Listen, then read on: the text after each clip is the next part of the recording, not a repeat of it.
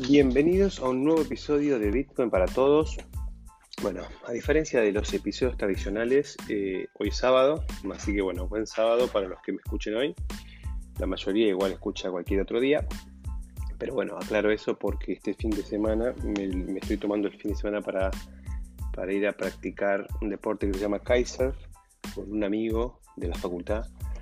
Así que no, no voy a estar el domingo disponible para hacer esta grabación iba a cancelar el episodio y lo iba a pasar simplemente para la semana que viene, pero situaciones que han sucedido en, esta, en estos días me, generaron la, necesidad de expresar mi visión sobre esos hechos. En el episodio anterior hablamos de los riesgos de caer en FOMO y FAD.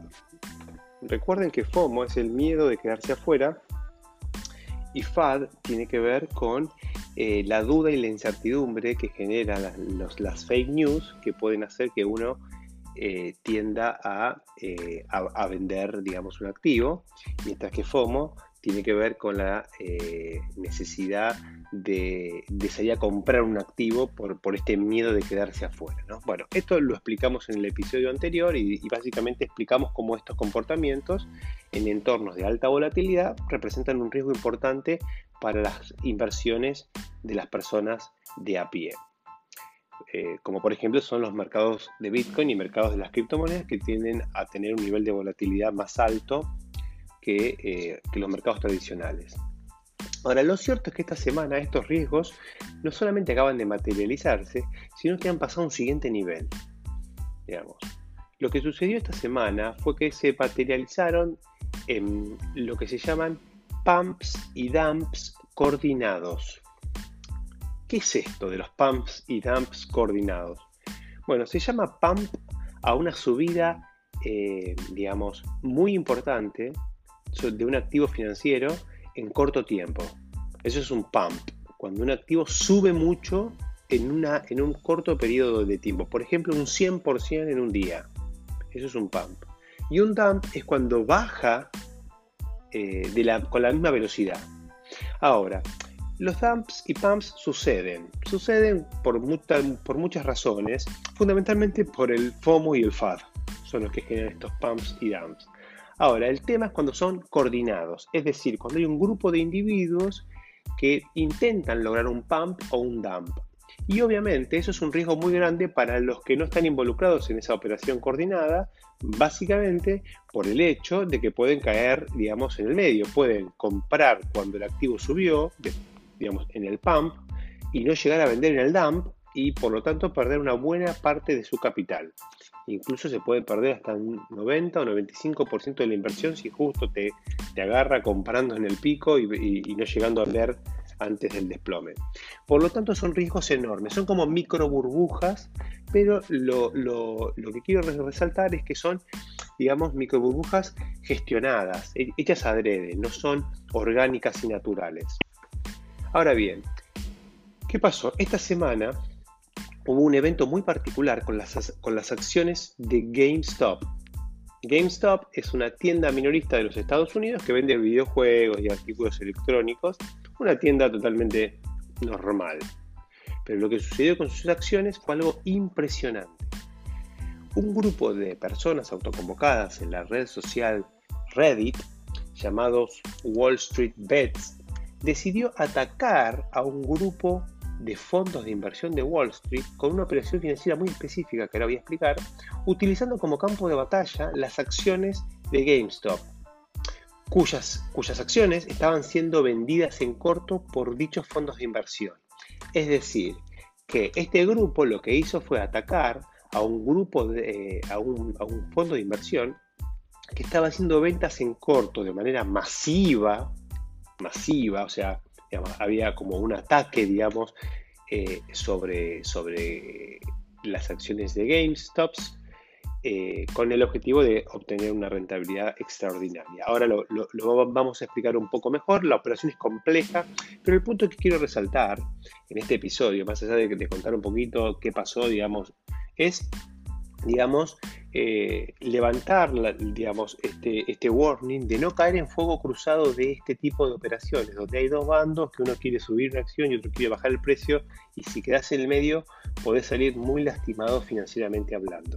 Por otro lado, este tipo de acciones eh, desmesuradas generan un riesgo sistémico en todo el sistema. Recuerden que este sistema es como, es como un dominó, donde una pieza se cae puede generar el famoso efecto dominó. Y por último, me parece que toda esta situación está poniendo sobre la mesa eh, algunas conversaciones o algunas, algunos debates acerca de las diferencias de lo que es un sistema financiero centralizado y un sistema financiero descentralizado, como el que proponen las criptomonedas. Por eso me parece interesante traer a este, a este podcast esta, esta cuestión un filósofo, muchos filósofos, pero hay un filósofo particular que se llama Michel Foucault, es un filósofo que habla mucho del poder.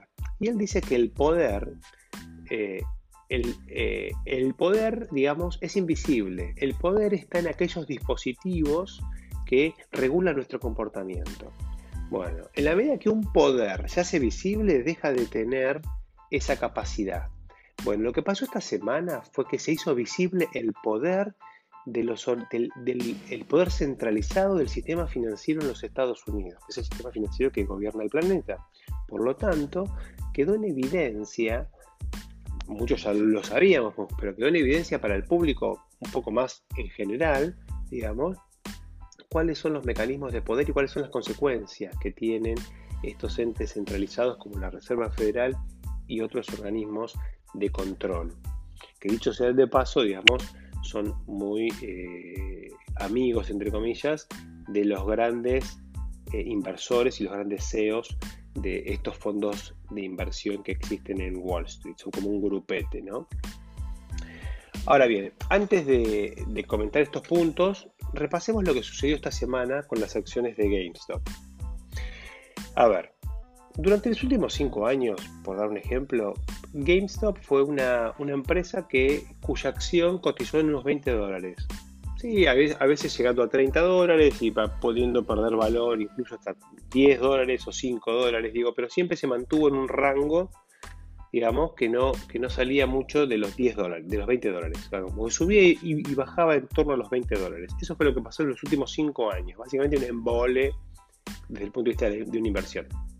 En los últimos cinco días, el precio de la acción llegó a los 460 dólares, es decir, se multiplicó por 20, sin ningún cambio en el negocio ni en sus perspectivas futuras. Entonces, ¿qué pasó con esta acción? Que en muy poquitos días, digamos, multiplicó su valor por 20. Bueno, esta compañía, al igual que otras, estaba siendo atacada por estos fondos de inversión a través de ventas en corto, ventas cortas de acciones. Este es un mecanismo por el cual uno, vende una acción que no tiene, digamos, generando una presión a la baja en esa acción para luego recomprarla a un valor menor y obtener una ganancia. A ver, ¿qué es esto? Supongamos que la acción de GameStop cotiza los 20 dólares. Si empieza a haber una presión vendedora, lo que va a pasar es que el precio de la acción va a empezar a caer. Ahora, supongamos que yo soy un inversor que no tengo acciones de... Yo nunca invertí en GameStop, pero la veo como una empresa débil. Entonces digo, ¿sabes qué? Voy a empezar a vender acciones que no tengo. Entonces, cuando yo vendo acciones que no tengo, genera una presión vendedora, porque de hecho estoy vendiendo la acción en 20 dólares, esperando que el precio baje para después recomprarla a un precio menor y obtener una diferencia. Ese es el mecanismo típico de las ventas en corto. Son operaciones de un enorme riesgo, porque ¿qué sucede si, yo, vendo corto y el precio de la acción sube? Cuando la voy a recomprar, la tengo que recomprar más cara. Y el precio puede subir hasta infinito. Obviamente no, no, infinito, pero puede subir n veces. Por lo tanto, el riesgo es enorme. Bueno, sin embargo, aunque el riesgo sea enorme, si hay una suficiente fuerza vendedora o presión vendedora, lo más probable es que el precio baje. Y básicamente lo que hacen muchos fondos de inversión es actuar de esta manera, que es una manera bastante buitre, digámoslo, de alguna manera, porque lo que hacen es, eh, le venden la acción a alguien sabiendo que esa acción va a caer de precio por la presión vendedora que hay en el conjunto. Bueno, esta situación totalmente injusta fue detectada por, un grupo de, personas que decidió coordinarse, coordinarse para eh, revertir esta situación y darle una lección a estos fondos de inversión. Entonces, ¿qué hicieron este grupo de, personas? Se coordinó a través de Reddit y básicamente lo que hicieron fue salir a comprar masivamente opciones de compra de GameStop. Las opciones de compra son un derivado financiero que básicamente permite comprar, hacer compras apalancadas. Te permite comprar muchas acciones con poca plata. Por lo tanto, si vos compras muchas opciones, digamos, es como comprar una enorme cantidad de acciones. Esa compra enorme, equivalente a una compra enorme de acciones, presionó el, el, precio al alza, digamos, generando, digamos, un efecto contrario a la presión vendedora de la venta en corto. Por lo tanto, esa pulseada financiera, digamos, se empezó a producir. Hasta ahora había una pulseada muy injusta, porque había un, grupete de fondos que vendían y generaban una caída del precio pero se encontraron con este grupo que apareció de la nada y empezó a comprar masivamente estas opciones eh, que dispararon el precio de la acción de manera tremenda, haciendo que los fondos empiecen a haber pérdidas, porque para recomprar sus acciones que habían vendido, ahora las tenían que recomprar a valores mucho más altos.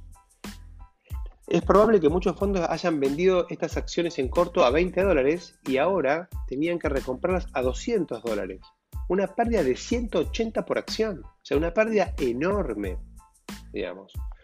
Bueno, toda esta situación llamó la atención de la Fed y entre tejes y manejes lograron contener el ataque, digamos, de este grupo de Reddit, evitando mayores pérdidas en estos fondos, que estuvieron a punto de quebrar varios.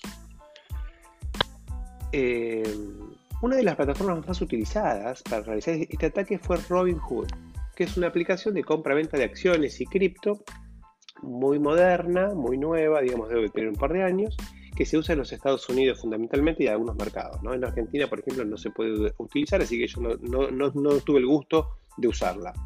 Pero básicamente, aparentemente lo que sucedió fue que esta, esta app, digamos, la, empresa que maneja esta app, digamos, presionada por la Fed, imposibilitó a sus usuarios a seguir comprando en manada estas opciones de compra, frenando el ataque. Bueno, esto generó un escándalo en los usuarios que eh, obviamente, eh, nada, digamos, pegaron el grito en el cielo cuando no les dejaron seguir operando. Digamos, una operación que es libre. Esto es un mercado. desde el punto de vista del mercado, acá no pasó nada. Es personas que decidieron hacer una opción financiera. Una acción financiera como cualquier inversor. Pero ¿qué pasa? En este caso, digamos, como esta acción empezó a generar pérdidas muy grandes en jugadores importantes, la, Fed se sintió obligada a frenar esto. Y ahí es donde el velo se cae, como la Fed sale a defender a sus principales, eh, eh, digamos, actores que hoy son los que se benefician, digamos, en buena parte de las políticas de la Reserva Federal, porque son los primeros que eh, reciben los fondos, los que tienen tasas de, crédito muy baratas, bueno, un montón de, de beneficios, ¿no? que bueno, que este grupete puso en jaque. Bueno, todo este lío, que continuará con otras acciones, ya están haciendo lo mismo con AMC, que es una compañía de producción cinematográfica muy conocida, hemos visto películas en los 80 y 90 de, esta productora, y entre otras. ¿Cómo va a terminar esto? La verdad no lo sé, pero muy probablemente termine mal, porque digo, eh, es muy difícil sostener este tipo de ataques en el tiempo y claramente en estos pumps y dumps va a haber algunos ganadores y va a haber muchos perdedores. Eso es lo que va a terminar pasando. Ahora bien, ¿cuáles son las reflexiones que quiero compartir en esta situación, digamos, eh, dantesca, ¿no? Dantesca, pero realmente que es un antes y un después. Yo creo que lo que pasó con GameStop va a ser un antes y un después. Así como el COVID, digamos, tenemos un antes y un después, esto es un antes y un después porque muestra cómo las nuevas tecnologías permiten acción coordinada de manera masiva a nivel global, global. Que esto aplicado a los mercados financieros es un arma muy poderosa y también peligrosa. Muy poderosa ¿por porque permite torcer el brazo de los hasta ahora privilegiados, como estos fondos que obtenían ganancias a expensas de la población en general. No por nada, digamos, hoy tenemos la mayor eh, concentración de la riqueza, que está basada, sí, en, algunos tecnólogos, pero básicamente en, el, sector financiero de, los Estados Unidos, que es como un vampiro que chupa sangre. Bueno, acá le han pegado un balazo de plata en la frente. Ahora es peligroso, porque muchos de los que participan en estas acciones cotidianas no saben lo que están haciendo. Entonces pueden ver, pueden poner en riesgo sus propios patrimonios. También hay un riesgo de quedar en fuego cruzado. Salir a comprar el activo cuando sube y venderlo cuando baja, o no tener tiempo de venderlo cuando baja y perder de buena parte de esa inversión. Esto es para los que ni comemos ni bebemos, estamos pasando por ahí, vemos que un precio sube y compramos por FOMO. Otra de las cuestiones importantes es la escalada en el conflicto, que puede traer enormes niveles de volatilidad jamás vistos, potenciando el FOMO y el FAB. Entonces hay que tener mucho cuidado, mucho cuidado. Incluso, bueno, esto puede generar un efecto dominó en todo el mercado, como decía hace unos minutos. Básicamente creo que el riesgo de este mercado eh, pasó de naranja a rojo. Digo, si esto fuera el mar, sería bandera negra. Digamos, hay que tener mucho cuidado, mucho cuidado. Eh, y si es verdad que la aplicación de Robinhood detuvo sus operaciones por orden, por orden de la Fed, de la Fed, perdón, o de algún otro organismo que depende de la Fed finalmente, claramente se está poniendo en evidencia el riesgo de operar en sistemas centralizados, donde pueden inmovilizar tus fondos o inhabilitarte de operar en los momentos que más necesitas hacerlo. Esto en países como Argentina es algo totalmente conocido, digamos, cómo te, digamos, te meten el corralito, digamos, eh, acá no puedes comprar dólares, bueno, acá está totalmente condicionado, pero en otros países esto es como que no se nota, digamos, y es realmente una cagada. Para los argentinos es una cagada estar así, porque no tenés capaz, te cuesta mucho poder eh, tomar decisiones de inversión que protejan tu capital. Bueno, esto está empezando a pasar a nivel global, está empezando a ver esto. ¿Y por qué? Porque es una reacción a una acción. Esto es, digamos, una causa-efecto. Todos los privilegios generan indignación en grupos que hoy tienen las herramientas para poder tomar acciones, como esto que hicieron estos street, eh, Wall Street Bets, que sería eh, apuestas en Wall Street. Bueno, para cerrar este episodio cortito, digamos, em, creo que este año las finanzas se vienen con todo. Va a ser un año con muchos descubrimientos a nivel financiero, producto de las nuevas capacidades que las tecnologías nos permite eh, nos permite y nos da, digamos, y creo que las criptomonedas son un gran protagonista en el debate entre lo que son finanzas centralizadas y finanzas descentralizadas. En uno de mis próximos episodios voy a hablar de Uniswap, que es un mercado descentralizado. Es decir, es un mercado que a diferencia del mercado tradicional, no puede venir la Fed y bloquearte o imposibilitar una operación. Eh, pero eso lo vamos a ver en, probablemente en el próximo episodio. Bueno, estén tranquilos y no expongan más, más capital del que están dispuestos a perder. Este año acaba de pasar de naranja a rojo. Bueno, buen fin de semana. Nos vemos en 7 días o en 8.